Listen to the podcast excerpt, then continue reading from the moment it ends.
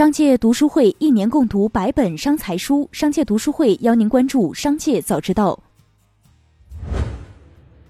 首先邀您关注今日聚焦板块。十二月十二日，网传阿里马云、美团王兴、拼多多黄峥等均表示将退出社区团购业务。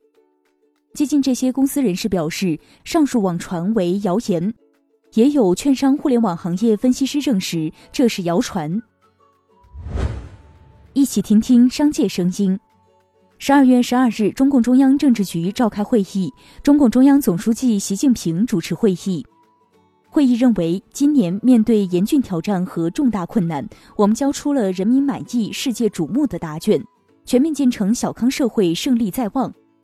明年要确保“十四五”开好局，以优异成绩庆祝中国共产党成立一百周年。香港证监会原主席沈连涛表示，打造出一套可以在这些不确定条件下运作的有效而灵活的策略和商业模式，才能无往而不利。大量的长期养老金和保险基金将在未来的危机中成为重要的备胎。我们现在需要有一个大规模的长期养老金和保险基金做我们的后门，恢复市场的稳定性。楼继伟表示，相当一段时间，全球都是金融混业经营，然后货币政策放水，放出流动性，给金融机构互加杠杆提供了巨大的空间。首先表现为金融资产价格的上涨，然后就是房地产价格上涨，再加上收入分配。这种情况下，收入分配差距肯定扩大。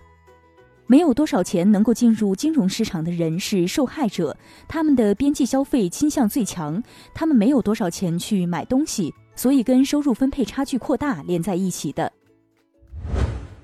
继续关注企业动态。近日，vivo 告 vivo 侵权案已宣判，被告在其生产的手机产品上使用 vivo 作为商标，并将 vivo 作为手机品名，同时在某宝网通过数十家店铺。进行大规模的宣传和销售。根据原告注册商标的知名度高低、被告某通公司侵权情节的严重程度以及酌定赔偿基数可能偏低的情形，法院按照上述确定的获利金额的三倍，确定被告某通公司的赔偿数额即一百零三点五万元。上海一高级法餐厅日前被爆出餐后甜品并非本餐厅所制作。而是购买了上海其他品牌的甜品在店内贩卖。十二月十二日，餐厅做出了回应，他称因为疫情关系造成人员流失，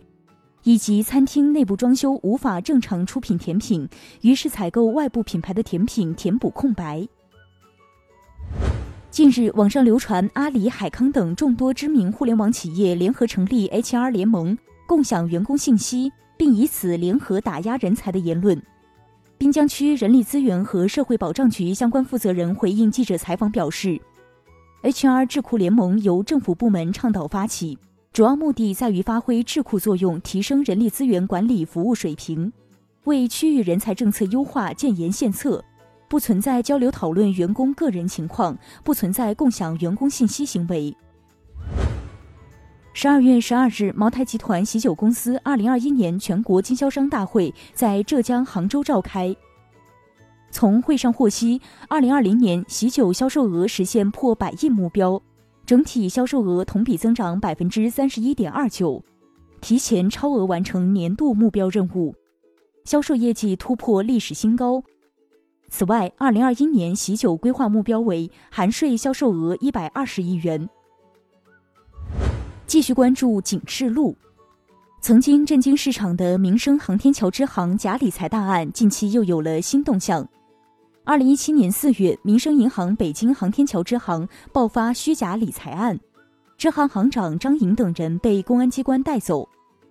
二零一七年十一月，北京银监局对民生银行开出两千七百五十万元的天价罚单。张颖及两名副行长肖野、何蕊均被禁止终身从事银行业工作。浙江义乌两名网络水军有偿删帖，短短几个月非法获利近二十五万元。其中一人的第一笔订单是从专门负责处理网红李子柒负面舆情的人那里接来的，殊不知这种有偿删帖的行为触犯了刑法，构成非法经营罪。十二月十二日，美团在内部最新通报了一起反腐案件。美团优选陕宁省区负责人马军因受贿已被西安警方刑事拘留。该案件在美团内部被定义为优选首案，是美团优选业务自今年七月成立以来首个内部通报的违法违规案例。在内部信中，美团称，优选业务起步不久，业务模式新，员工新，更需要重视廉政问题，对贪腐舞弊行为零容忍。接下来将目光转移到产业纵深领域。梳理国家统计局近日公布的主要城市年度数据发现，二零一九年从三十五个主要城市住宅商品房销售面积看，重庆、郑州、武汉、成都、长沙、西安。南昌、南宁、昆明和青岛位列前十，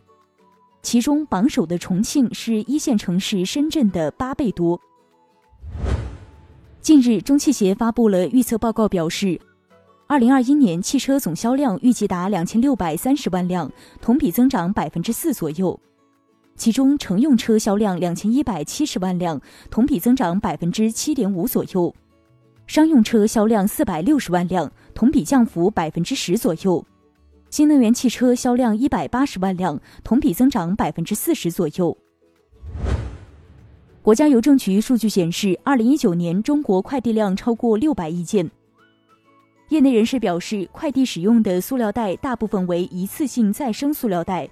但胶带的主要材质仍是聚氯乙烯，需要近百年才能降解。我国平均每件快递胶带使用量零点八米，去年我国快递使用胶带长达四百八十亿米，可绕地球赤道将近一千二百圈。最后，一起关注国际视野。当地时间十一日晚间，美国总统特朗普称，第一批新冠疫苗将在二十四小时内于全美投入使用。特朗普通过推特账号发布视频称，已经开始将疫苗运送到该国的每个州。首批新冠疫苗将在二十四小时内投入使用。他还提到，州长将决定疫苗将最先分配给哪些群体。十二日，溯源原型真凶赵斗顺刑满出狱，返回老家京畿道鞍山市。鞍山市政府介绍，在赵斗顺居住区附近增设三千多个摄像头，引入人脸识别等功能监控。当地还招聘了六人，拥有跆拳道、柔道等证书。并曾在特种部队等服役者，他们将负责对赵斗顺近距离巡逻。以上就是今天的商界早知道。最后要提醒您关注我们的新栏目《商界读书会》，我们精选了百本商业好书，邀您共同阅读。如果您想养成一个长久的读书习惯，却总是难以坚持，那不如加入商界读书会，和我们一起用听的方式见证自己成长。现在加入商界读书会还有精美礼品，马上打开微信搜索并关注“商界食堂”公众号，回复“读书会”就可以了解加入了。期待在商界读书会与您相见，感谢收听，我们明天再见。